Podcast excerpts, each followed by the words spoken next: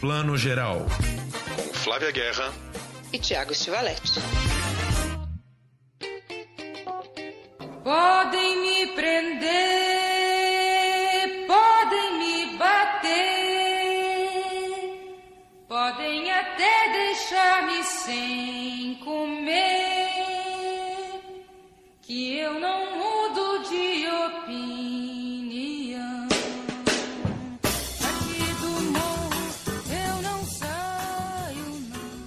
Bom dia, boa tarde, boa noite com o nosso primeiro Plano Geral, seu podcast de cinema e séries desse ano de 2022 que promete ser muito animado.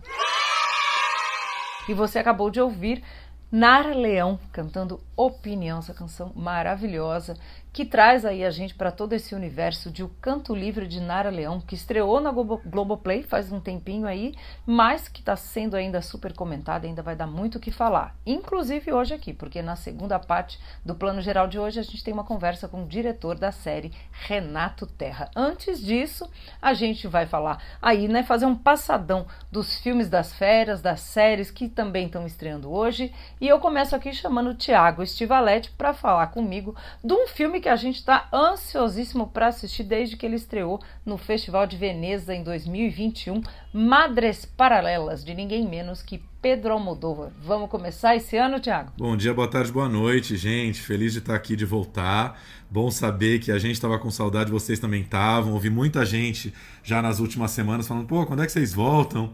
Né, a gente decidiu tirar janeirão bem descansado aí, porque depois a gente não para mais, né, Flavinha? A gente vai direto numa pembação até o final do ano, então demos esse tempo, mas como você falou, muita coisa vista nas férias, né? Porque é verão, a gente deu uma viajadinha, eu peguei a Covid como todo mundo, né? Todo mundo não, quase todo mundo pegou aí no final do ano, batizado com a Omicron. Você é uma das poucas que tá aí, linda, leve e salva até agora, né? Graças a Deus. Pois é, que tudo indica, né? Faz tempo que eu não faço um PCR, um teste aí, fiz vários no ano passado, mas também fiquei bem quietinha nesse fim de ano. Agora, eu espero que cada vez mais seja assim, todo mundo com sua terceira dose, todo mundo muito bem imunizado, performando para o mundo e que cada vez mais essa Covid seja né, realmente mais leve, menos agressiva, para que a gente de fato volte mesmo à vida. Né, sem medo, sem esse medo todo que a gente ainda está convivendo, né, Tiago? É isso aí, viva a vacina, também já estou com a terceira dose aí, como muita gente, né? Depois da Covid veio a terceira e assim nós vamos, graças à vacina, conseguindo nos manter aqui. Bom, vamos lá, como você falou, muita coisa vista, mas a gente começa já pro grande, pro, pelo grande lançamento dessa semana. Né? Estamos gravando aqui na sexta, na última quinta-feira a gente foi, no primeiro dia aí em cartaz, ver o Mães Paralelas ou Madres Paralelas do Almodóvar. Novo filme do Almodóvar, depois de um último filme em que ele fala aí do universo masculino, né, que ele foi tratar um pouco da alma masculina com Dor e Glória, ele volta aí ao universo feminino nessa história que é um clássico do melodrama. A única coisa eu acho que a gente pode falar que todo mundo está falando do filme, né, para começar a falar um pouquinho dele, é que é um filme de troca de bebês aí, né? A Janice, personagem da Penélope Cruz, que é uma fotógrafa, o filme se passa nos dias de hoje, vai dar à luz ao mesmo tempo que a Ana, que é a personagem da Milena Smith, uma atriz nova aí que está despontando, e os bebês são trocados e a partir daí a vida delas fica entrelaçada é, para todo sempre. Primeira coisa a notar é como o Almodóvar é, tá muito político nesse filme, de uma maneira que ele nunca foi, e tá saindo do humor. Já tá. Alguns filmes ele tem saído de vez do humor, né, Flavinha? Não é um filme nem um pouco cômico, acho que não tem nenhuma cena é, claramente cômica, é um drama, um drama, um melodrama familiar, assim, com todas as tintas, né? Exatamente, eu acho muito interessante isso que você fala, Thiago, porque realmente esse filme não é um melodrama, ele é um drama.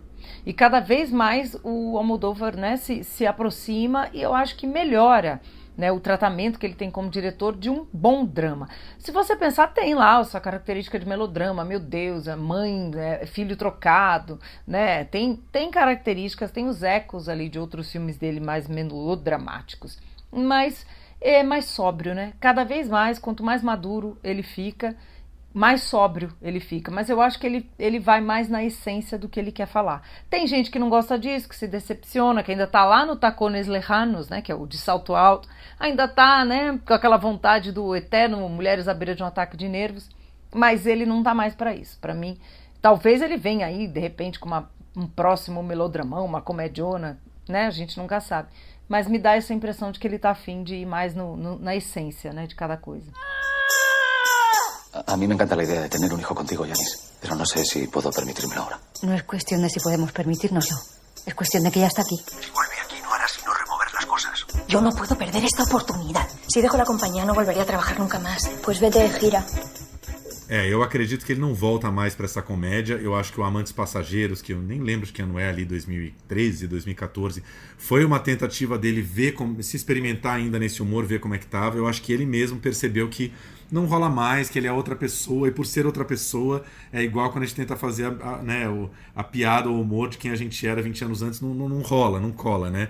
Então, é, não vejo muito ele, ele tentando voltar para essa seara. Agora, o interessante do Mães Paralelas é como ele costura essa história de bebês trocados, que é uma história bem dramática, melodramática, enfim, com esse lance político que é o lance da, das, das, das ossadas desaparecidas do franquismo, né? Tantos mortos desaparecidos que nunca foram encontrados, algo muito semelhante com o que a gente teve na ditadura chilena, né, na, na, ditadura do Pinochet, isso é uma grande questão no Chile. No Brasil, é, eu acho que é, tem uma intensidade menor, ainda que exista.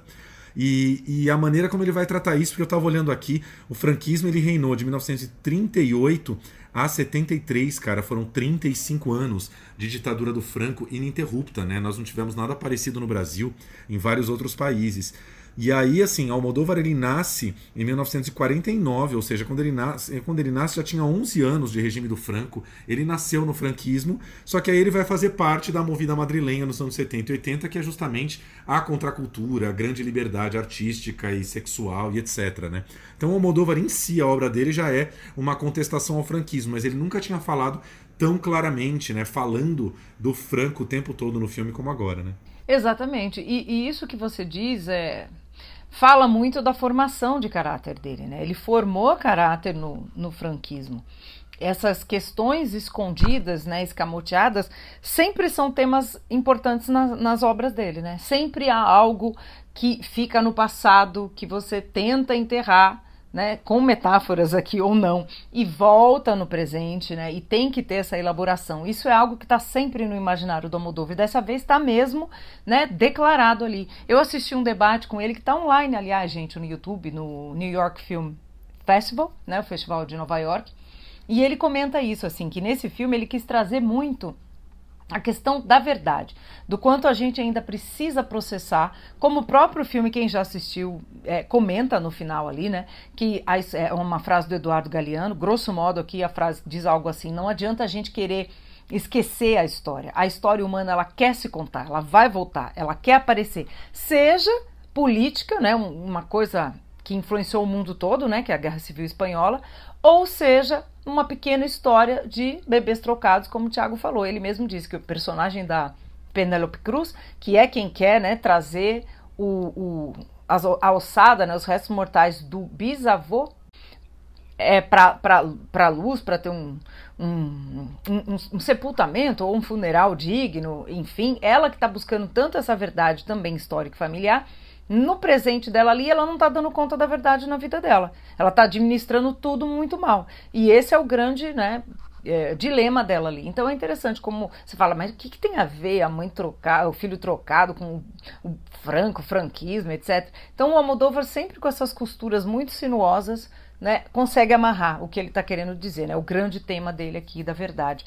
Eu acho muito engenhoso, Thiago. Eu gostei nesse sentido do, de como ele faz. É, é, isso, é como se ele fizesse, né, é, no desfecho, que a gente não vai contar qual é, mas ele faz uma ponte entre, entre passado e futuro. É como se ele dissesse: é, não existe futuro possível com filhos, né, com netos, com o que seja, se você não tiver o tempo inteiro reelaborando e desencavando o passado. Né? Uma coisa abre a outra. Um passado bem desencavado abre o presente. E ele faz isso de uma maneira muito imagética, né, como todo bom cineasta sabe fazer no final de uma maneira muito, muito interessante, enfim. É, eu acho lindo ver como o Moldova aos 70 e poucos anos aí continua é, no auge da sua forma. São raríssimos os cineastas que aos 70 continuam nesse auge. O Scorsese é outro deles, né? É, pode fazer um filme ou outro mais fraco, mas ainda apresenta de vez em quando filmes muito fortes.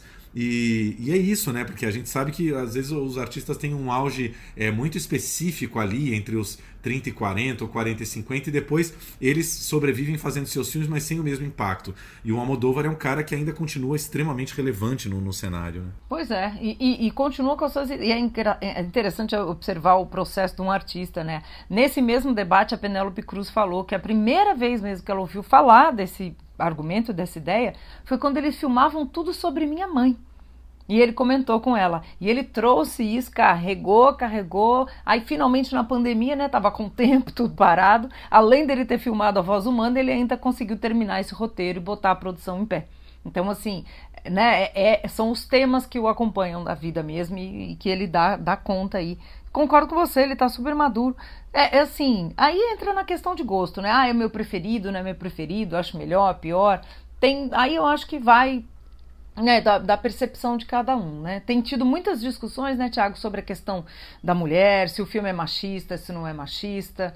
Mas para a gente apontar isso, talvez a gente tenha que entrar em, em, spoilers aqui, que talvez a gente volte num outro episódio aqui quando o filme estrear na Netflix aí a gente fala com spoilers, a gente dá o. né? Pode ser. É, eu, eu realmente não achei machista nem misógino, não, acho que não, isso nem faz muito parte do perfil do Almodóvar e da investigação que ele faz da alma da mulher há décadas. E achei interessante você falar tudo sobre Minha Mãe, que tem uma pontezinha entre, entre os dois filmes, porque falam de famílias meio não convencionais, deslocadas, né? Que já começa nessa coisa da troca dos bebês, mas o quanto as mulheres vão criando umas pontes entre si é, através do amor, para se ajudarem, através de muita dor e sofrimento acontece, é, buscando a verdade quando ela precisa ser dita, enfim. Eu acho que existe um, um caminho tortuoso das mulheres ali que são muito mais corajosas no cinema do Almodóvar do que os homens, e talvez seja assim mesmo na vida real. Né? As mulheres elas vão enfrentando na porrada e na unha umas grandes questões ali, em nome, em, em nome do, do amor e, e no nome do, do, do, afeto circular direito ali entre as pessoas,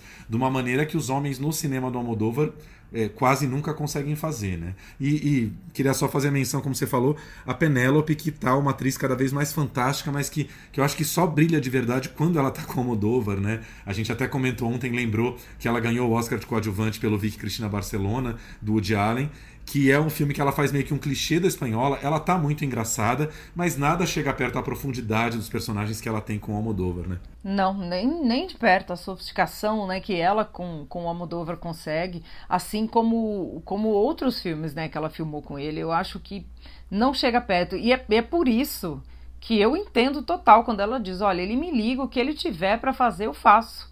Eu também faria, porque assim, ele sempre traz, né? É, é muito carinhoso, né? O olhar dele para ela, os papéis que ele dá. Não filma só com ela, mas quando filma, nunca é um papel mais ou menos, né? É sempre interessante, bem escrito. Eu gosto muito da personagem dela, que eu acho que é super é, contemporânea, né? Uma fotógrafa, ela vive sozinha, né? Ela decide ter a filha, mesmo sem o pai da criança querer, né? Ela, ela ela toca, ela, né, é muito, a figura é muito contemporânea, não estou dizendo que é o modelo ideal, né, é só que é muito contemporânea. E, o, e esse pai desse, nesse filme é o Arturo, que é um ator que eu confesso que eu não me lembrava de nada que eu tinha visto dele antes, ele se chama Israel Elehalde, né, se eu estou pronunciando certinho aqui, e acho, achei ele um ótimo ator, Vale a pena aí ficar de olho. Ele tem feito mais filmes espanhóis mesmo, cinema espanhol e latino, mas adorei.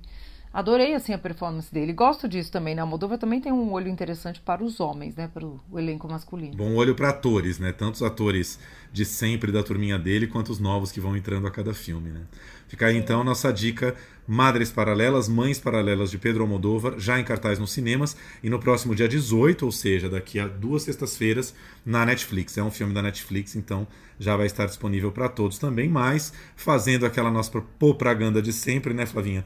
Prefiro o cinema com esses grandes autores, porque tem uma questão visual do Almodóvar ali que com certeza é muito mais bem apreciada na tela grande. A trilha sonora do Alberto Iglesias mesmo, que é, é, é forte, é carregada, porque o Almodóvar gosta assim, né? Carrega cada cena ali com força. Eu acho que tem um impacto muito maior na tela grande do que ver ali no, na Netflix, né? É, com certeza. E o, e o Alberto já trabalhou com ele em outros projetos, né? O Abraços Partidos também a trilha dele, e A Pele que Habito também, que eu acho que é um filmaço também, é outro que a gente gosta muito. E aí eu só queria comentar uma coisa, pra você ver como a vida é irônica, e isso a gente tem que ficar de olho.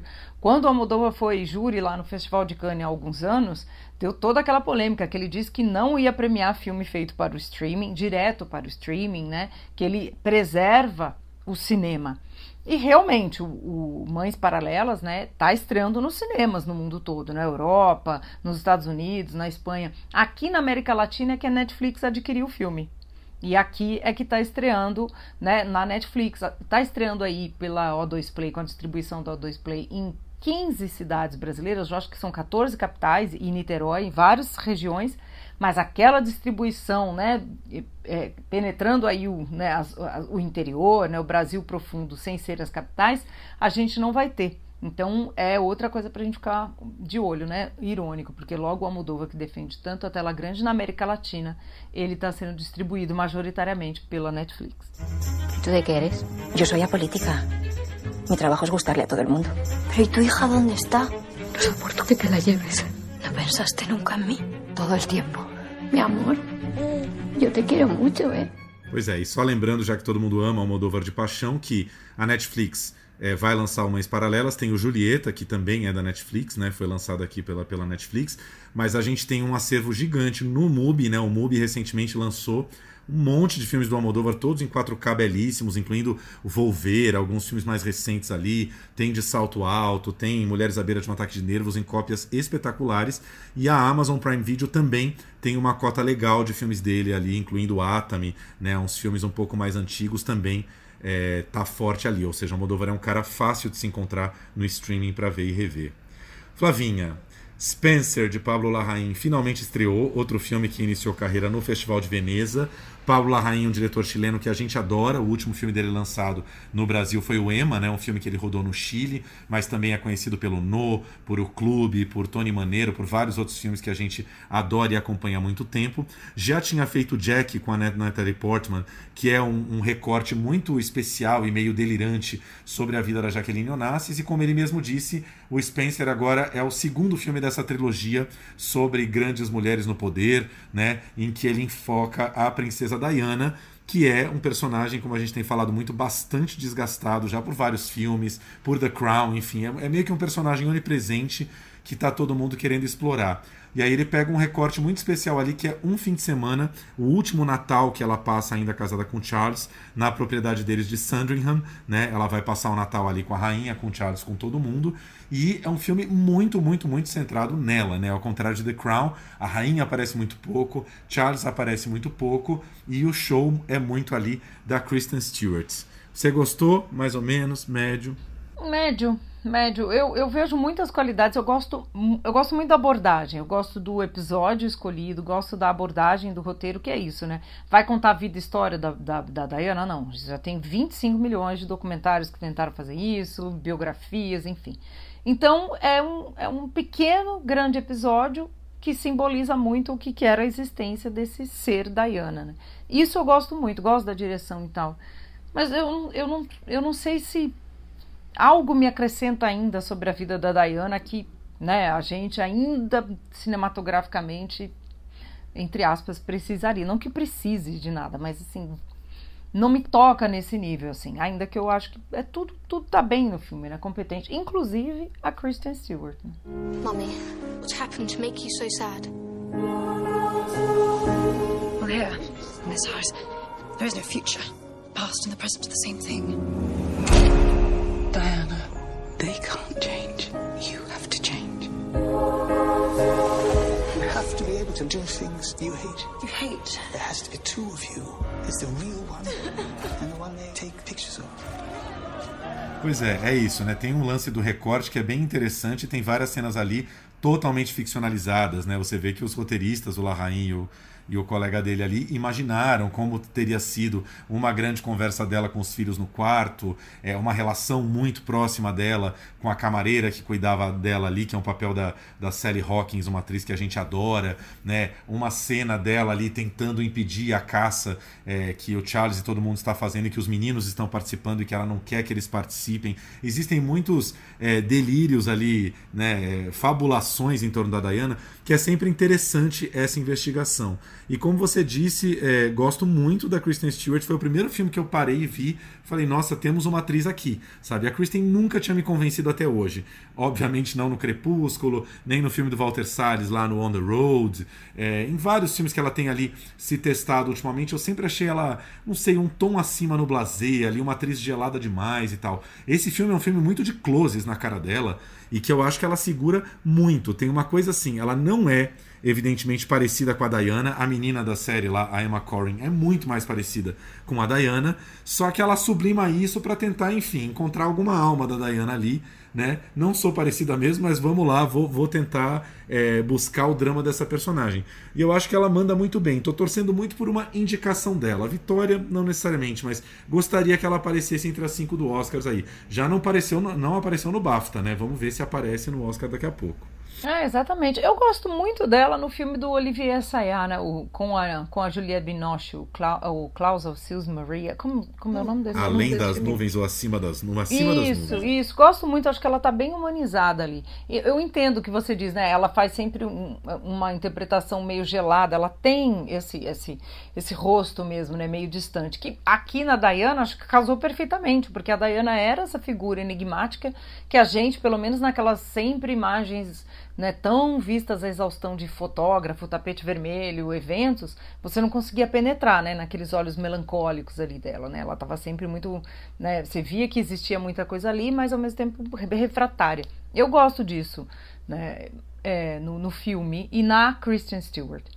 E eu gosto sempre do La Rainha, até quando ele, ele é ruim, ele é bom, né? Emma, por exemplo, é um filme esquisitíssimo, mas eu adoro. Mas é um filme mais ousado, né? Isso é um filme que ele ousa mais, ele, ele atira para todo é. lado, tem uma liberdade que o Spencer não tem, né? Já de estar amarrado é. a uma grande personagem dessas, não tem essa liberdade. Agora é isso, acho que o Jack acaba sendo um filme mais interessante. Jack era um filme que até outro dia estava na Netflix, mas acho que ele acabou saindo.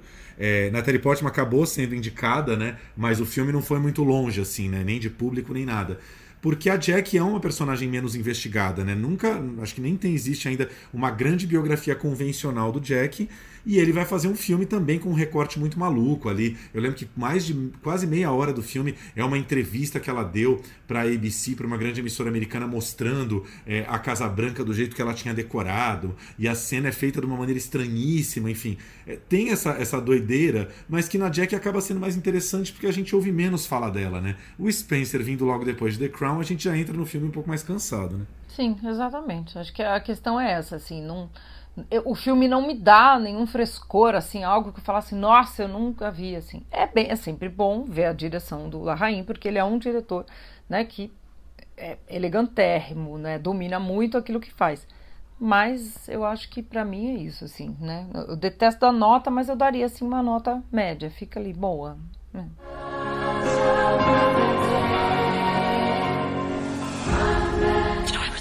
Things that are simple, ordinary. Things that are real. There's no hope for me. Not with them. Fight them. You are your own weapon. É um filme que lançou só nos cinemas. Eu não sei se você teve essa impressão na cabine, mas eu senti isso, fui ver no, no, no Caneca, e a cópia estava muito lavada. Tava conversando com a Kenya outro dia, a Kenya também foi ver o Roda do Destino, que é o japonês que a gente adora, e uma cópia lavadíssima. Eu não sei qual é o problema que acontece nessa projeção, não sei se é a resolução da cópia adquirida pela distribuidora, não sei se é do projetor do cinema, mas às vezes você vai ver um filme que ele está claramente lavado e que essa, e que essa não é a imagem original do filme é um pouquinho frustrante, assim, queria registrar isso aqui porque isso volta e meia acontece com algum filme que você vai ver. Em geral, os filmes mais independentes, distribuidoras pequenas. Nunca é um problema com as cópias das majors, é um problema com as cópias menores, enfim. Pode ser. Não, quando eu fui na cabine, eu acho que ele estava ele tava regulado direitinho. Isso que o Thiago está falando, gente, acontece muito no Brasil, porque é, depende da lâmpada, do projetor, né? Depende da, da, da, da, qualidade mesmo do projetor na tela. Às vezes depende até da tela, do que ela é feita, de como está né, tá sendo projetado. Então é bom ficar de olho mesmo, porque às vezes é, atrapalha um pouco aí. Vamos para o nosso último filme do cinema aqui, O Beco do Pesadelo, de Guilherme Del Toro, outro diretor né, mexicano aí que a gente acompanha há muito tempo, diretor de A Forma da Água, de O Labirinto do Fauno, né, tantos filmes que né, tornam ele um diretor cult aí há muitos anos grandíssimo elenco ali, né? Bradley Cooper, Kate Blanchett, Rooney Mara, Tony Collette, David Strathairn, gente pra caramba no filme. Um grande filme no ar, baseado num livro meio de uma literatura underground americana ali dos anos 60, um livro meio maldito que foi adquirindo uma reputação ao longo dos anos e que também é, já tinha tido uma adaptação ali em 1947, estrelada pelo Tyrone Power, e o Del Toro se interessou por esse material para fazer uma grande refilmagem nesse momento. Conta um pouquinho a história do filme, Flavinha, para quem não viu nem, nem sabe nada. A história do filme é rocambolesca, né? Como, como gosta do Del Toro, aquelas histórias assim que dão voltas, voltas, voltas e tudo vai amarrando. O Bradley Cooper faz o Stanton Carlyle, que é um cara que você vai ver ali que é meio um vagabundo no sentido que ele vaga, ele vai vagando de uma coisa a outra e tal, você, você se depara com ele num, num, parque de diversões, né? Aqueles grandes parques de diversões americanos têm lá seus números circenses, né? Ele, ele meio que entrar sem pagar, dá um golpe e tal, não sei o que, até que ele se aproxima do William Defoe, personagem do Defoe, que é meio uma espécie de faz tudo lá, e que meio adestra, né? O selvagem, né? Que é, é, um, é um ser humano ali que está num estado animalesco para ser, né? Um, um dos, uma das atrações. Enfim, nisso tudo ele vai ficando, vai ficando, aprendendo truques e conhece a Toni Collette, que é uma espécie de mentalista, né? Ela ela é casada também com um outro, com, com, quase como se fosse o dono desse circo, que é um mentalista, que tem vários truques aí, vários números, como se eles adivinhassem o que as pessoas estão pensando, ou adivinhassem a história, coisas, tivessem comunicações com o além, mas é tudo truque, tem todo um manual ali, com pistas, com palavras que falam. Ele aprende a fazer isso, se apaixona pela personagem da Rooney Mara, que é a Molly Carrell, uma jovem que representa toda a pureza nesse cenário eles vão embora para Chicago, ele vira um grande né, mentalista aí. E tudo vai bem até que ele conhece a Kate Blanchett, que é uma psicanalista, eu acho que ela é uma psicanalista, né? E, e, que também é uma grande golpista como ele. E aí é que tudo começa a dar errado, né, Tiago? É quando a história de fato tem o primeiro turning point aí, né? What year are we in? 1941. What day is today? Wednesday, I think. Very well. As briefly as you can. Can you read minds? Come on in and behold the mysteries of the universe. Pois é, é muito meu tipo de filme. Eu sou fanático por filme no ar. Qualquer releitura de filme no ar para mim já em si é interessante tem uma fotografia super elaborada, né? Que vai para uns escuros, o circo que da primeira metade do filme, o circo onde eles trabalham, é um universo muito visualmente maravilhoso, como o Del Toro sempre costuma entregar. E tem uma coisa que eu acho muito interessante na história que é se passa ali meio, eu acho que é meio quase no período da guerra, é, né? É o período da guerra. É o mundo tá para entrar em guerra ali. E aí tem uma coisa que é esse ilusionismo que o que o Bradley Cooper aprende a fazer, que é um grande truque, e ele se alia a essa psicanalista, quer dizer, tem um lance da psicanálise também como uma coisa que arranca alguma certa crença das pessoas, né? A psicanálise lá atrás como algo que as pessoas têm que ter uma certa fé para que aquilo vai mudar a vida delas. E aí, como terceiro eixo disso, tem também a crença no cinema, que é onde entra o Del Toro tentando né, criar toda essa ilusão em torno disso. E os dois vão se aliar, como você falou, numa grande troca de informações. Ali é uma aliança do mal, ele e a Kate Blanchett, para né, iludir principalmente é, as pessoas em volta que são muito ricas a fim de conseguir dinheiro. Né? É, tem uma lance que a gente comentou que a personagem da Kate Blanchett é um pouco óbvia, né? Ela é a femme fatale desde que ela entra no filme, não tem mistério nenhum. Assim ela entra, você já sabe que ela é é, acho que ela até chama Lilith, né? Ela é a encarnação da pessoa que vai levar o Bradley Cooper mais ainda pro lado do mal, né? Como todo filme no ar tem esse lado bastante machista que a mulher é o buraco do homem, né? É a mulher que vai ser a grande perdição do homem. E ela tá um pouco evidente nesse sentido, né? Do mesmo, mesmo jeito que a Rooney Mara ela é a mocinha ali, vida pura tal, a Kate Blanchett é o demônio desde que ela entra em cena. E isso acaba dando perdendo um pouco a força do filme. Talvez uma outra escalação, uma outra atriz que fosse menos óbvia, desse um outro peso ao filme, porque a Kate Blanchett ela entra numa chave que a gente já conhece dela e que não sei, acho que é, já, já, tira um pouco da surpresa que o filme poderia ter, né? É, e, e na verdade esse filme é uma grande fábula, assim, né? Ele, é, eu, eu acho que tanto o livro, que eu não li, mas quanto o roteiro do Del Toro em si, ele é quase uma coisa com uma moral, né? Não é moralista, mas traz a moral da fábula, né? A conclusão final da fábula, né? Compensa, não compensa, né? Então fica tudo meio óbvio, né? Você vai só acompanhando essa fábula que você sabe mais ou menos onde ela vai dar. O, o que eu acho lindo mesmo, como você falou, é, gente, é maravilhoso, o elenco é lindo, né? Assim, em todos os sentidos. A direção de arte é primorosa. E o Del Toro, ele tem, ele mesmo disse, eu assisti algumas entrevistas né, sobre esse filme, e ele sempre tem o cuidado de criar o cinema, como o Thiago falou, né? Acreditar no cinema 3D mesmo. Não tem CGI. Tudo é construído, o circo é construído, o hotel em Chicago é maravilhoso, o escritório, né, o consultório da Kate Blanchett é maravilhoso, né? Então assim, não são efeitos especiais, é tudo feito, né? Então isso dá uma, uma veracidade, apesar de ser uma fábula, muito incrível. Eu acho que isso é uma grande força do filme, todo esse capricho dele. A gente conversou sobre isso, né? Gostamos muito mais é, de A Forma da Água e principalmente do Labirinto do Fauno, mas não acho que é um filme perda de tempo de jeito nenhum. Um filme longo, né, acho que ele tem duas horas e meia, até um pouquinho mais, mas que eu acho que se não for descoberto no no cinema, deve ser descoberto no streaming. Foi um fracassão dos Estados Unidos, né? Não deu nem um pouco a bilheteria que eles pretendiam. Também não tem minimamente cara de filme que vai pro Oscar em nada, talvez em alguma categoria técnica, mas não atuação, direção nem nada. Mas de qualquer maneira é um filme que, que merece ser descoberto em algum momento aí, né? Tipo, acho que tem um certo prazer em ver o Beco do Pesadelo também. You're not as hard to read as you think. You run a racket, same as me. If you help me, we can make quite a big dent in this town. You barely know me. Oh, I know. You're no good. And I know that, cause neither am I. Eu acho que um pouco da decepção de quem se decepcionou com esse filme é que esse talvez seja o primeiro filme do Del Toro que não tem o um elemento fantástico, fantástico de fato, tá? A forma da água tinha toda aquela questão daquela criatura fantástica, o labirinto do fauno tinha apenas o fauno, né, o Pan ali, até outros, né, filmes dele de mais de ação e tal, tem o fantástico estabelecido. Esse filme não é fantástico, ainda que ele brinque um pouco com o ocultismo, tem o tarô, né, tem a questão da energia ruim, que é um karma ruim que você traz, que é brincar com o oculto né? Você usar a fragilidade das pessoas por meio da morte, dos mortos, para ganhar dinheiro, mas isso não é manifestado ali. Tudo ali é real. O grande mal é moral, é, é moral, é ético, né? Num momento em que o mundo estava muito cínico e agora também. Eu acho que isso, um, decepcionou as pessoas, porque a gente espera sempre o universo mágico dele. Dois, a gente está num momento pós-pandemia, mundo tão difícil. Essa é uma fábula sombria.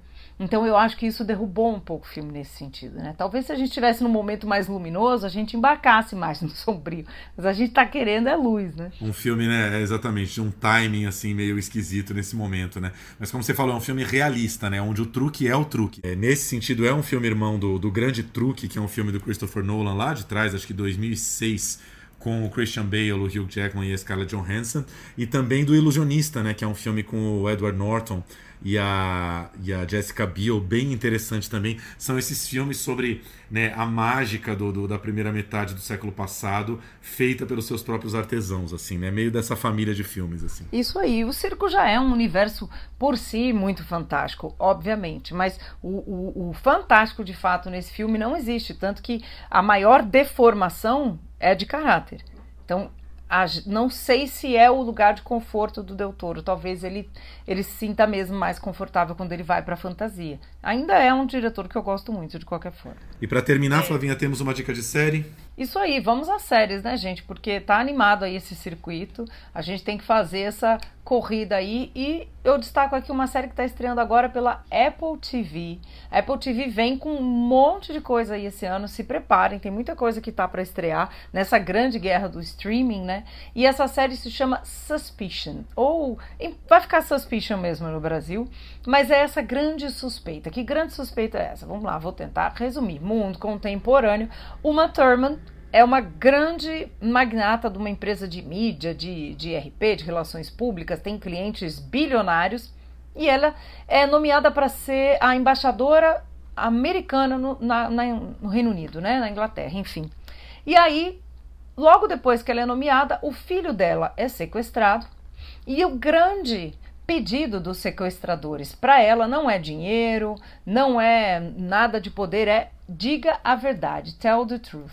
E aí a gente fica nesse, nesse grande mistério, que é que verdade é essa? Então, essa é a grande questão do Suspicion, que é que verdade? Tell the truth. E aí, todos os oito episódios aí dessa primeira temporada que eu já assisti, eles estão sempre com isso, né, em questão.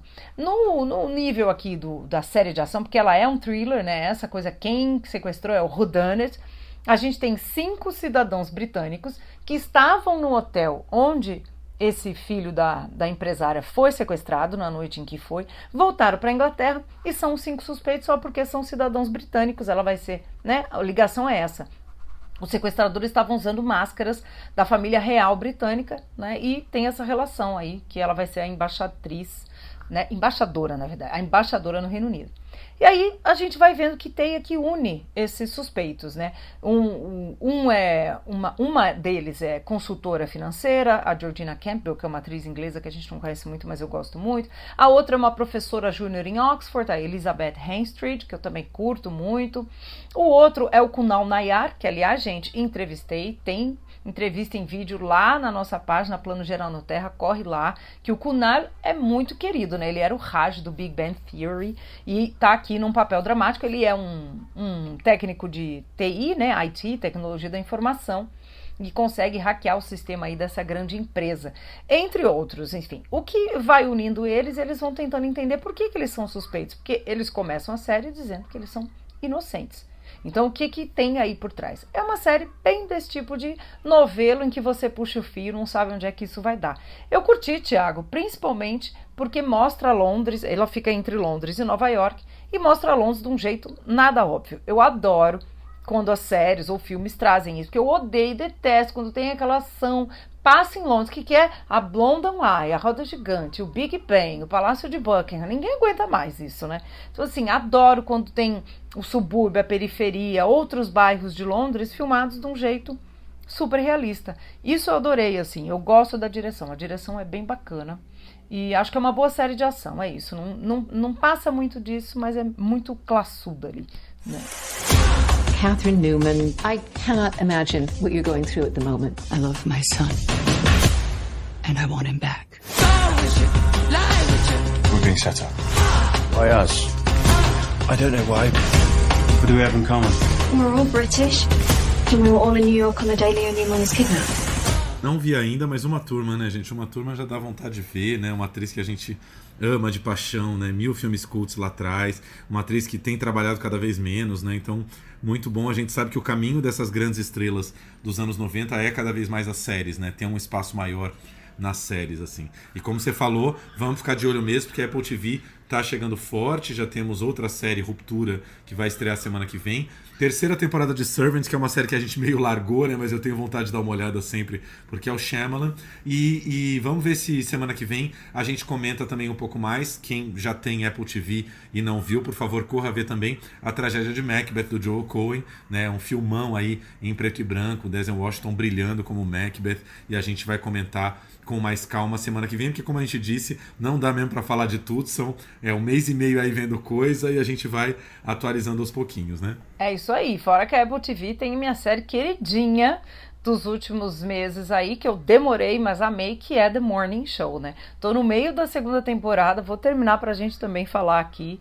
E é uma delícia, né? Essa série é maravilhosa. A gente vai falar dela já já, né? Segurei a aí. A Apple TV tá com carro-chefe aí nesses tempos, mais forte, por exemplo, que a Amazon, né? Tá, tá, tá, mais valendo a pena ali os seus 10 reais de Apple TV todo mês, porque tá tendo muito lançamento, muita novidade, vale a pena. Ah, é, e vem muito mais coisa por aí. Então, assim, eu acho interessante e espero, e vai haver, claro, as produções brasileiras, né? Produções que ousam, né? Que saem desse gosto médio, né? Eu digo isso em relação a todos os streamings, inclusive os brasileiros, né? Vamos ousar, vamos experimentar no formato que a hora é agora. É isso aí.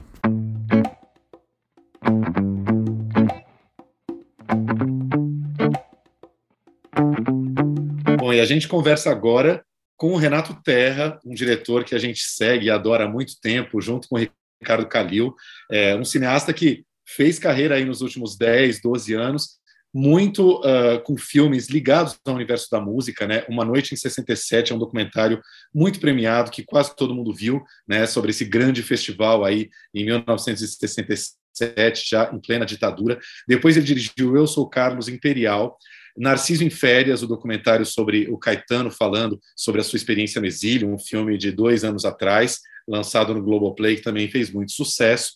E agora, essa série que acabou sendo uma das séries mais vistas e comentadas desse início de ano, O Canto Livre de Nara Leão, falando dessa grande cantora e compositora brasileira né, dos anos 60, que começou muito ligada à bossa nova e que, de certa maneira, como a gente estava conversando antes aqui, estava é, um pouquinho esquecida em relação a outras, né, mais que aparecem mais aí na nossa cultura, que tem mais filmes e produtos culturais ligados a elas, Elis Regina, própria Maria Bethânia Gal, ainda vivas, enfim.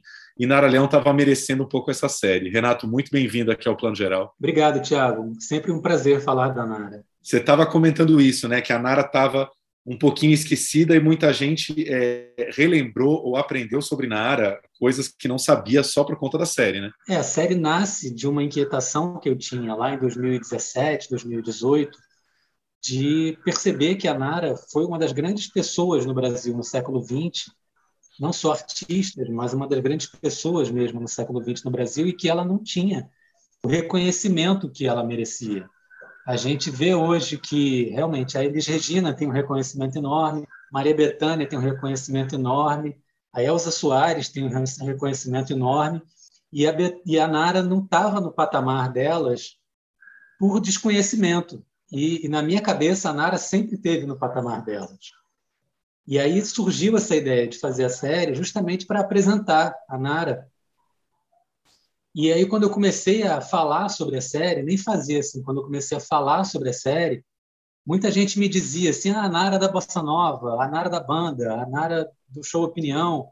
Eram poucas as pessoas que conseguiam reunir a trajetória da Nara e para poder dar a, a, o peso que a Nara merece, porque a, a arte da Nara e a importância da Nara é, tão muitos, tão muito, é muito atrelada a, ao contexto, a tudo que ela fez, a, a, aos preconceitos que ela rompeu, a toda a trajetória dela. Então, é muito fácil você ouvir a voz da Elise e se encantar por aquela voz absurda.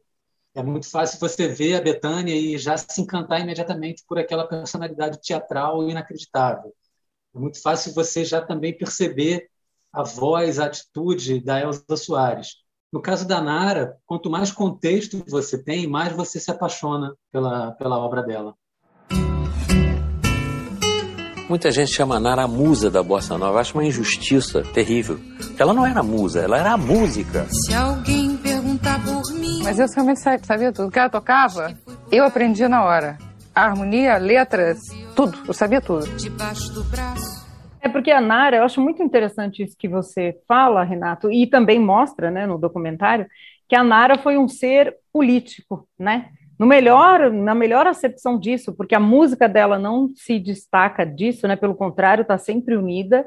E eu acho que a gente colou muito bem por muito tempo que a Nara era musa, né? Essa ideia de que eu cresci, por exemplo, com essa ideia de que ela era aquele, aquele bibelô, né? Aquela menininha linda da bossa nova e muito pelo contrário, ela foi um ser muito ativo, né? Muito político no seu fazer música, né? E eu acho que isso é uma descoberta que com certeza as pessoas se encantam, né? Ou talvez se revoltam mesmo, né? Porque não soube até hoje. Né? Exatamente. O Chico Buarque diz isso na série que a Nara, na percepção dele, foi a primeira artista a se manifestar politicamente a dar opiniões. E era um momento muito importante, era um momento de ditadura militar ali em 64, logo depois do golpe. A Nara faz o primeiro espetáculo, que é o show Opinião, contra a ditadura militar. E tinha uma coisa ali, Flávia, muito legal também, você falou que ela era política, fazia política né, na, na acepção mais bonita do termo, eu concordo muito com você, porque parte da beleza da Nara é não só a Nara era uma excelente compositora, a Nara era uma excelente cantora. Várias músicas que você ouve, que você ouviu a sua vida inteira, quando você ouve na voz da Nara, além de, de, de ter uma atitude, uma presença diferente, a música se revela para você. Muitas vezes você presta atenção na letra, você entende a música, você entende outras intenções do compositor que estão ali. Então, a Nara era uma excelente cantora. Mas, além disso, a Nara talvez tenha sido a grande, o grande exemplo dentro da música brasileira de uma artista que conseguiu unir talento e atitude. E a atitude dela era política. Era política no sentido de. É, no sentido mais bonito e mais amplo da, da, da palavra liberdade. Era a liberdade da mulher, da mulher querer fazer as opções que ela escolhesse querer ter filhos, não querer ter filhos, é, querer, tendo filhos, querer dividir essa tarefa com os maridos, é, fazer o que ela quisesse. Ela começou tocando violão na, no meio da bossa nova e ela, os homens falavam que ela tocava um violão de homem e ela se vestia do jeito que ela queria, ela namorou quem ela queria, ela fez a carreira dela do jeito que ela queria dava entrevistas falando da pílula anticoncepcional, do aborto, do divórcio, trazia questões importantes, tudo com um pano de fundo mais bonito da liberdade, da liberdade de escolha, da liberdade é, de você se inserir dentro da sociedade contra uma ditadura e da liberdade de você poder também, sem preconceitos dentro da música, conduzir o seu processo criativo. A Nara também foi muito importante para isso.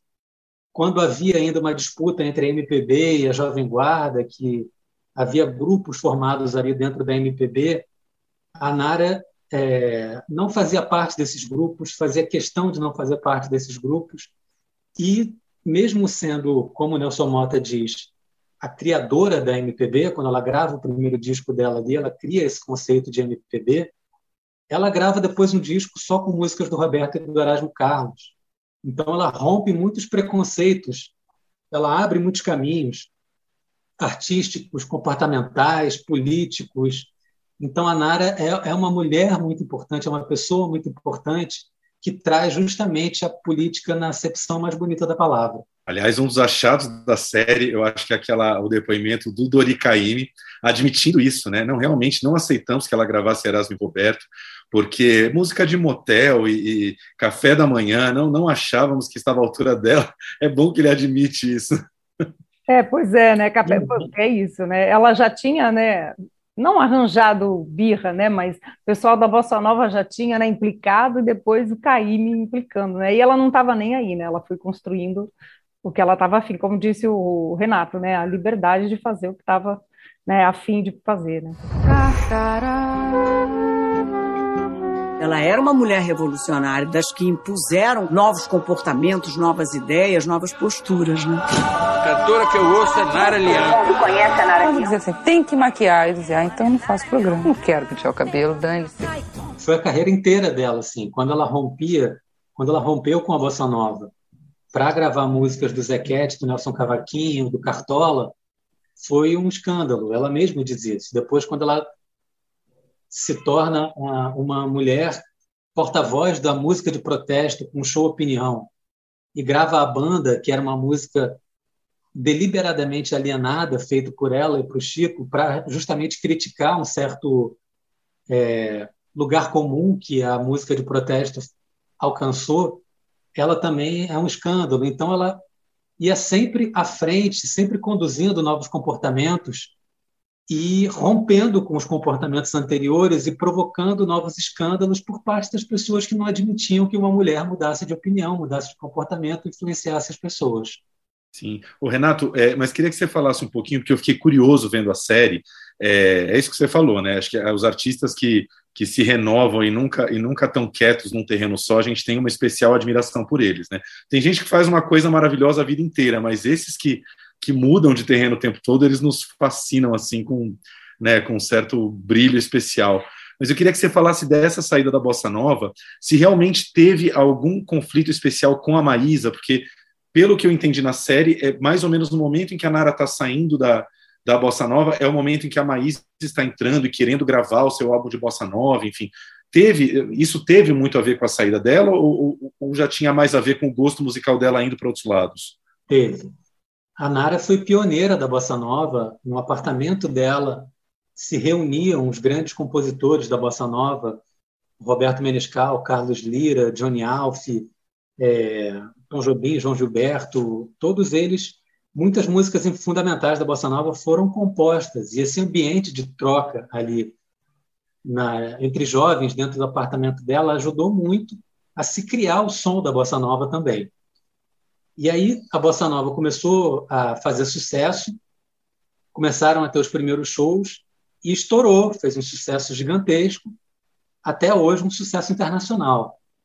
E depois que estourou, vários artistas que já eram consagrados começaram a gravar bossa nova. E aí a Maísa, que era uma cantora famosa na época, resolveu gravar um disco inteiro de bossa nova chamado O Barquinho. E a Nara Leão era namorada do Ronaldo Bosco, eles iam casar. O Ronaldo viajou junto com a Maísa para uma turnê na Argentina, junto com o Menescal, junto com a banda, e lá na Argentina, o Ronaldo começou a ter um caso com a Maísa. E aí combinou com ela que quando voltassem para o Brasil, eles iam falar que nada aconteceu, iam deixar quieto. Só que, surpreendentemente, quando voltaram para o Brasil, a Maísa pegou o Ronaldo pelo, pelo casaco e falou: Quero apresentar para vocês o meu noivo. Isso saiu em todos os jornais. A Nara, que ia casar com o Ronaldo, ficou furiosa, rompeu com o Ronaldo e rompeu com a bossa nova, porque o Ronaldo era o grande agregador ali, era o grande promotor, era o grande incentivador cultural da bossa nova. Ao mesmo tempo que ela rompeu com o Ronaldo Bosco e com a bossa nova, ela já vinha descobrindo a, a música do Cartola, do Nelson Cavaquinho, do Zequete, do Elton Medeiros, e já ia se interessando para além do mar de Copacabana, ela já começava a perceber as desigualdades sociais brasileiras e se interessar por uma ideia de Brasil que, que, que, que trouxesse soluções para isso, que trouxesse ideias arejadas para isso. Então ela começa a gravar Nelson Cavaquinho, Cartola, Zequete, sambas de compositores do Morro, ao mesmo tempo que ela envereda pelo cinema novo, acompanhando ali as gravações de Cinco Vezes Favela, com o Cacá Diegues, o Rui Guerra, que era namorado dela na época, e Leon Eastman, e, e também nesse ambiente ali do cinema novo de é, visitar, de, de fazer é, denunciar a realidade social brasileira, trazer, mostrar a realidade social brasileira.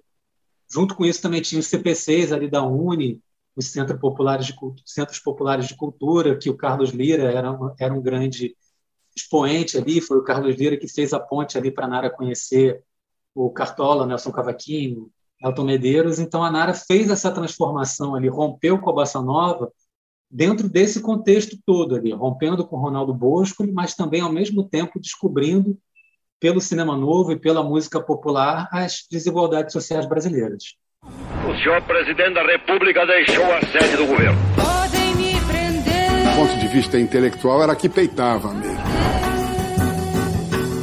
Nara foi a chave para o conto de fadas que Deus escreveu para mim. Que eu não mudo de ouvir.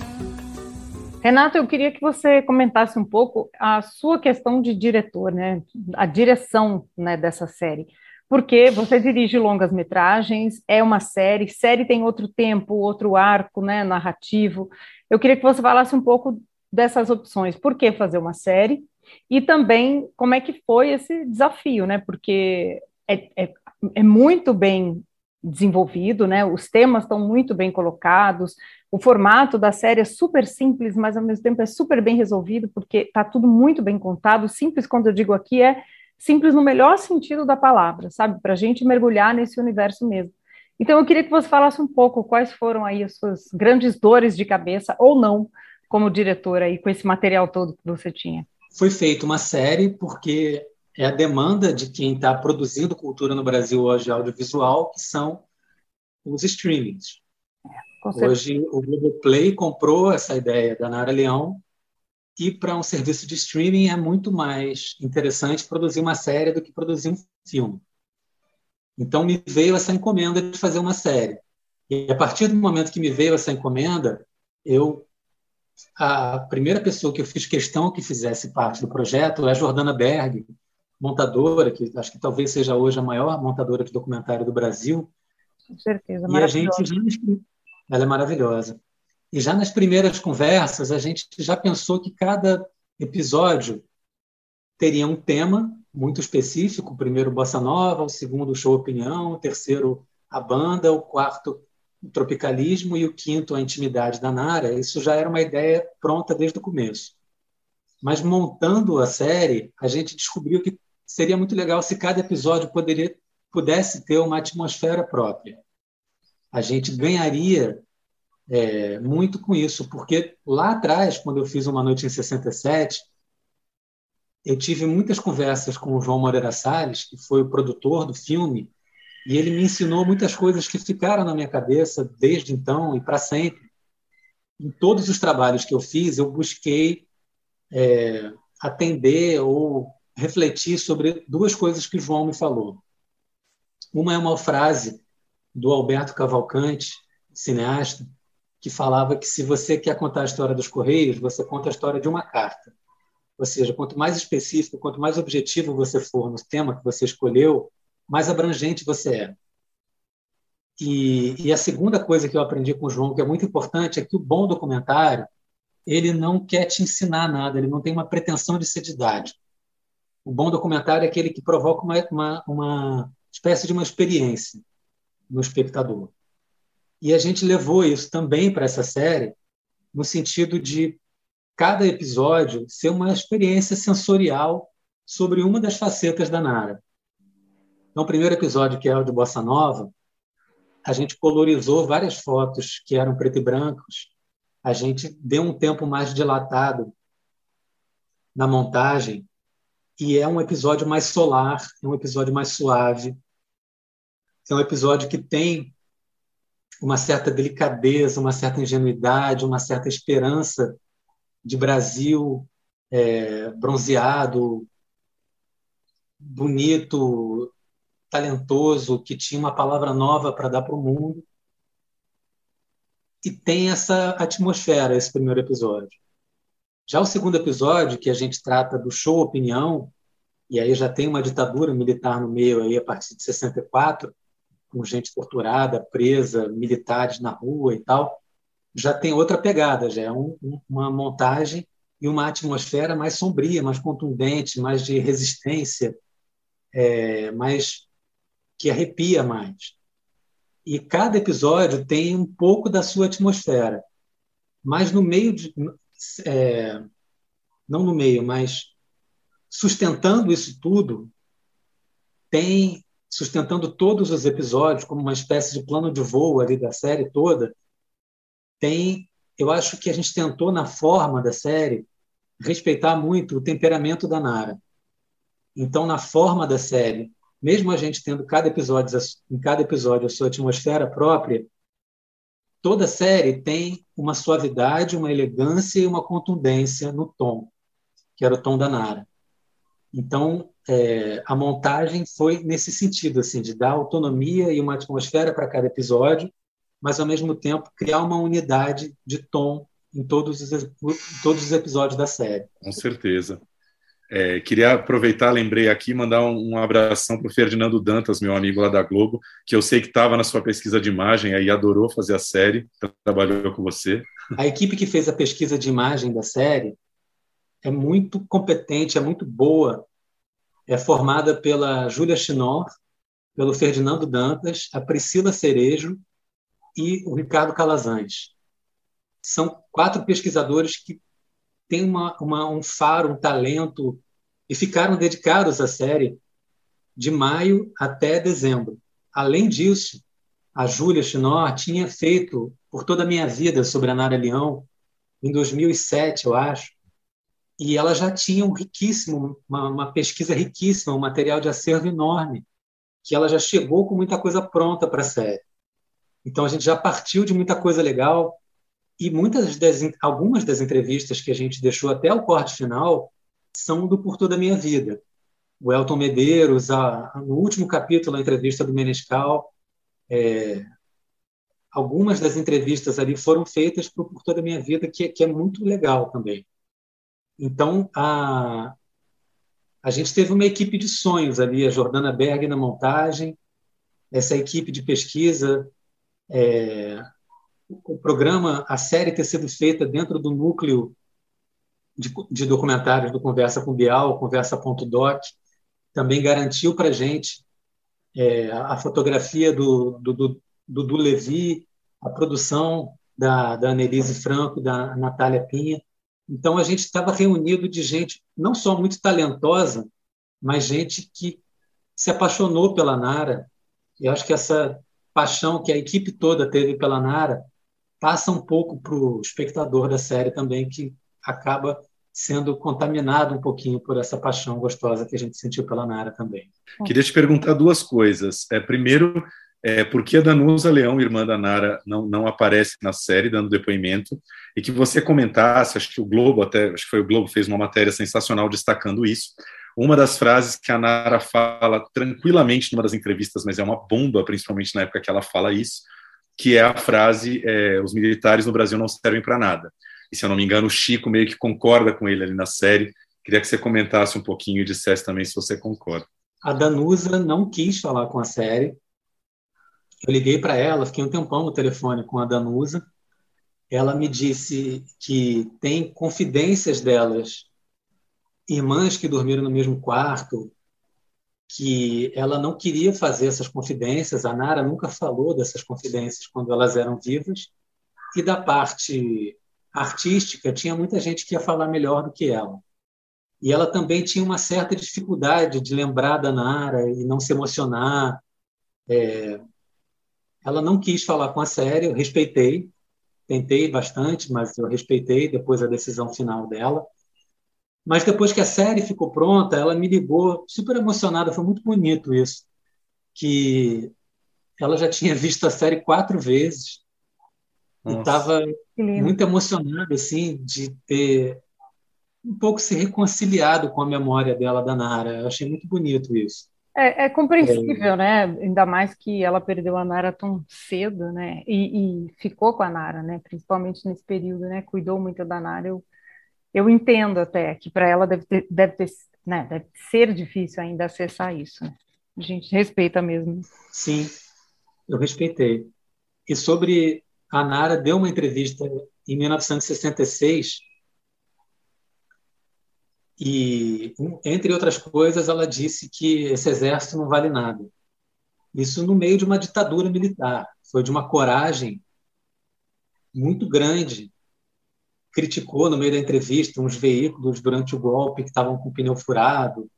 É, falou mais durante a entrevista e durante todas as entrevistas que ela deu também fazendo um balanço ali da ditadura militar, é, falando que aumentou a fome no Brasil e que aumentou a dívida externa, aumentou uma porção de fundamental, de coisas fundamentais que mostram que a ditadura foi trágica para o Brasil, em todos os aspectos. E ela ter dado essa entrevista e ter saído no jornal, ela quase foi presa. As pessoas, vários militares deram entrevistas para o jornal cobrando explicações, criou-se um clima de que a Nara poderia ser presa. E o que eu acho muito legal também é que várias pessoas foram para a casa da Nara para prestar solidariedade. Sobral Pinto, o Ferreira Goulart, o Cacá Diegues, e tinha uma, um, um, um, clima assim de que ela poderia ser presa a qualquer momento. O diretor do jornal ligou para a Nara para ela dar um desmentido e ela não deu. Nossa. Ela bancou a declaração dela. Eu acho isso de uma coragem, uma lucidez é, fora do comum e muito bonito. Então, admiro muito isso na Nara. Essa não só ela ter dito uma coisa corajosa que botaram numa manchete, isso, uma, isso tomou uma proporção muito grande. Todo mundo tomou ciência dessa entrevista, virou motivo de debate, é, e ela manteve a posição dela. Ah, ela foi muito corajosa e é muito interessante porque voltando aí à história da pesquisa, vocês trazem é, a Nara falando disso, né, que eu achei genial, né, que ela diz, né, meu pai falou, falou, não devia ter falado, agora que falou, sustenta, né, então é muito interessante como numa frase a gente também aprende tanto sobre a relação da Nara com o pai, né, que foi muito importante, então eu acho que essa pesquisa de arquivo, não só de é, canções, né, porque muitas vezes quando a gente vê documentários sobre grandes figuras da música, fica muito sobre em cima da obra, né? Aquilo que a gente falou aqui no começo do nosso papo, fica muito em cima da obra, né? Vira quase aquele show, né? Aquela, como eu brinco, o vídeo do DVD, né? E você, né, como a gente já comentou, faz outra coisa, né? Traz todo esse contexto que eu acho que é tão importante. Então essa é uma, essa é uma um momento ali muito importante, né, Tiago, que a gente entende esse contexto familiar até da Nara. Eu acho que isso que você falou, Flávia, é uma coisa que eu tento muito fazer, você captou muito bem com a sua sensibilidade, que é dar significados para as músicas.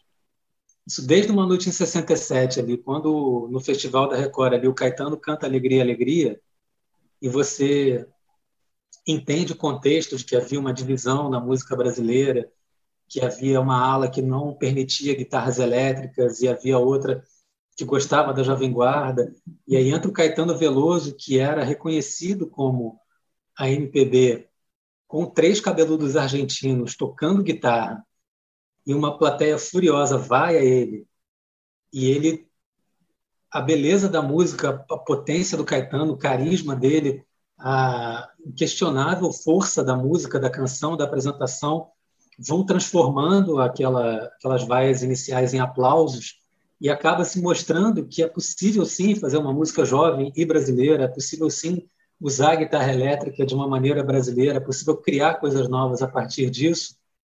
Quando você vê isso na, na imagem, a música ganha outros significados, outras qualidades. E isso na Nara também acontece. Eu tentei fazer isso muito na Nara, que as apresentações musicais dela, quando aparece show opinião, por exemplo, tivessem esse significado fossem é, imbuídas de, de significados e de novas compreensões para poder ampliar a sensibilidade, a compreensão da, das músicas. É, com certeza, né, Tiago? Quem não conhecia a história, né, é, todo esse contexto por trás de Carcará, acho que a gente, quando for ouvir Carcará, nunca mais vai ouvir da mesma forma, né? Então, é, é, uma música que já é maravilhosa, profunda, mas ganha, né? Outra camada, né? Quem não viu ainda, Ô, quando Renato, assistir, lembra do Carcará. Renato, é, semana passada, acho que logo, não, um pouco, uns duas semanas atrás, é, logo depois do lançamento da série, eu vi um meme maravilhoso que falava assim: justiça para Rita Lee. É, Nara acabou de ganhar sua série documental, a Elis teve série de ficção, é, não, Maísa teve série de ficção, né? Elis virou filme e série. Tá na hora da Rita Lee. Eu queria te perguntar, você que já abordou Nara, Carlos Imperial, Caetano, Festival da Record, se você tivesse que escolher um outro artista da nossa música próximo assim para trabalhar em cima, quem você gostaria de, de, de trabalhar? João Gilberto. Ah, muito legal. Que não tem, né? Não teve nem um doc, né? Não é ainda. fácil, né? não é fácil. Eu acho que o João Gilberto influenciou uma geração genial de músicos como ninguém. criou meio que um gênero musical novo. São pouquíssimos artistas que eles próprios criam um gênero musical novo. E ele tem uma apuração técnica ali entre a voz e o violão, esse diálogo da voz com o violão, que ninguém no mundo nunca conseguiu fazer igual a ele. É um nível de detalhe que eu queria, adoraria fazer uma série, de novo, ampliando todos esses, esse contexto, esses detalhes, como ele faz a batida do violão dialogar com o grave da voz, como ele estica as vogais, como ele toca o violão numa velocidade, canta na outra e vai mudando, essa, alternando essas velocidades para que quando você chega depois ouvindo João Gilberto, você ouve de um jeito diferente, entende muito mais coisa do que você entendia antes. Sim. Agora, o João Gilberto, ele é um cara que nunca deu muita entrevista, ou talvez ali dos anos 90 para cá não deu muita entrevista, não é um cara que falava muito, né, com a imprensa. Ele não dava entrevista nenhuma, assim. Tem quem estiver ouvindo pode buscar depois na internet, tem uma entrevista maravilhosa do Amaury Júnior que invade o camarim dele e faz algumas perguntas para ele longuíssimas que ele manda o Nelson Mota responder. É, é, um momento maravilhoso. Como é que você vai fazer, Renato, essa série com pouca entrevista? Eu acho que a não precisa explicar muito, não precisa ter o João Gilberto falando Sim. muito. Eu acho que dá para explicar a arte dele de outras maneiras e criar essa, essa atmosfera, essa experiência de outras maneiras. Então, Sim. não depende do João Gilberto dando entrevistas e, e explicando isso para que você embarque. Mas é um sonho, assim, não tenho nada Sim. nesse sentido. É, não, você foi falando, eu lembrei que o, o, Nelson Pereira fez ali, acho que foram três filmes, né, sobre o Tom Jobim, né? o Tom teve toda essa homenagem do Nelson e o João realmente ainda não, né? Mais livros, né? Tem mais livros sobre o João lançados nos últimos anos, né? Acabei de comprar ontem a biografia do Zusa Homem de Melo, chamada Amoroso. Uhum. Tem o livro do Rio Castro, que é ótimo também. Tem o livro do Mário Sérgio Conte, que, que traz uns relatos também lindos sobre uma turnê do João Gilberto é um personagem muito fascinante. Ele era uma pessoa muito fascinante também, além de ser um artista formidável. É, com certeza. E, e tem esses documentários, né? Até esqueci como é o nome desse que abriu até um É Tudo Verdade, que, que é um gringo, né, um, que quer fazer um documentário com ele, acampa lá na porta dele, né, quer que ele fale, fale, João Gilberto não está aqui, entendeu, não, não falava também, então, é, um documentário nessa linha é meio aquela, aquela reportagem do Gay Talese, né, sobre o Frank Sinatra, né, Frank Sinatra está gripado, né, não está aqui, né, vai construindo, né, essa figura de outras formas, porque o acesso a ele realmente sempre foi né, limitado, tanto que até quem é que conta isso do apartamento, né, que todo mundo chegava, o Tom Jobim gritava lá, entrava no apartamento da Nara, ia no cinema e voltava depois, e o João Gilberto, na maioria das vezes, não subia porque não queria muita gente, não queria isso, não queria aquilo, então, né, acho que ele foi coerente com ele mesmo até nessas horas. É, é bonito como a Nara fala do João Gilberto, né, como todo mundo se encantava pelo jeito dele e virava uma espécie de escravo dele depois, que ele usava isso para a Nara conta que estava tomando banho, o João Gilberto ligou para ela, falou: Não, estou num táxi aqui no centro, está chovendo, vem me buscar. A Nara não foi, ela estava com o cabelo molhado, tinha acabado de sair do banho, e ele ficou um tempão sem falar com a Nara, porque ela não foi buscar ele no centro do Rio de, de chovendo. Nossa. Então, era uma personalidade muito fascinante também. Sim. Com certeza. Com certeza. E tem aquela história maravilhosa que a Nara conta que o pai dela jogava pôquer né, no apartamento às quintas-feiras, então, por causa do pôquer, a Bossa, a Bossa Nova atrasou alguns meses ou alguns anos. Era um pôquer com o Paulo Francis, o Milor Fernandes, eu fico imaginando, imaginando também como seria legal um dia você acompanhar uma reunião de Bossa Nova, outro dia sentar nessa mesa para ouvir essa conversa. Nossa, sensacional. A energia que esse apartamento tem, mesmo vazio, realmente é, é maravilhosa. Né? É, muito bom.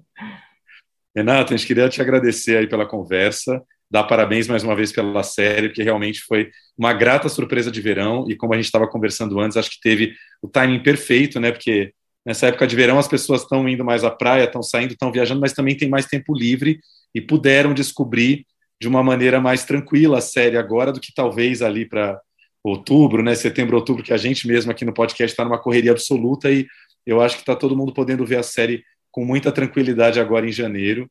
E parabéns aí pelo sucesso e volte aqui sempre que quiser. Obrigado pelo convite. Espero que agora a Nara ocupe o lugar que ela merece dentro da cultura brasileira e não saia mais.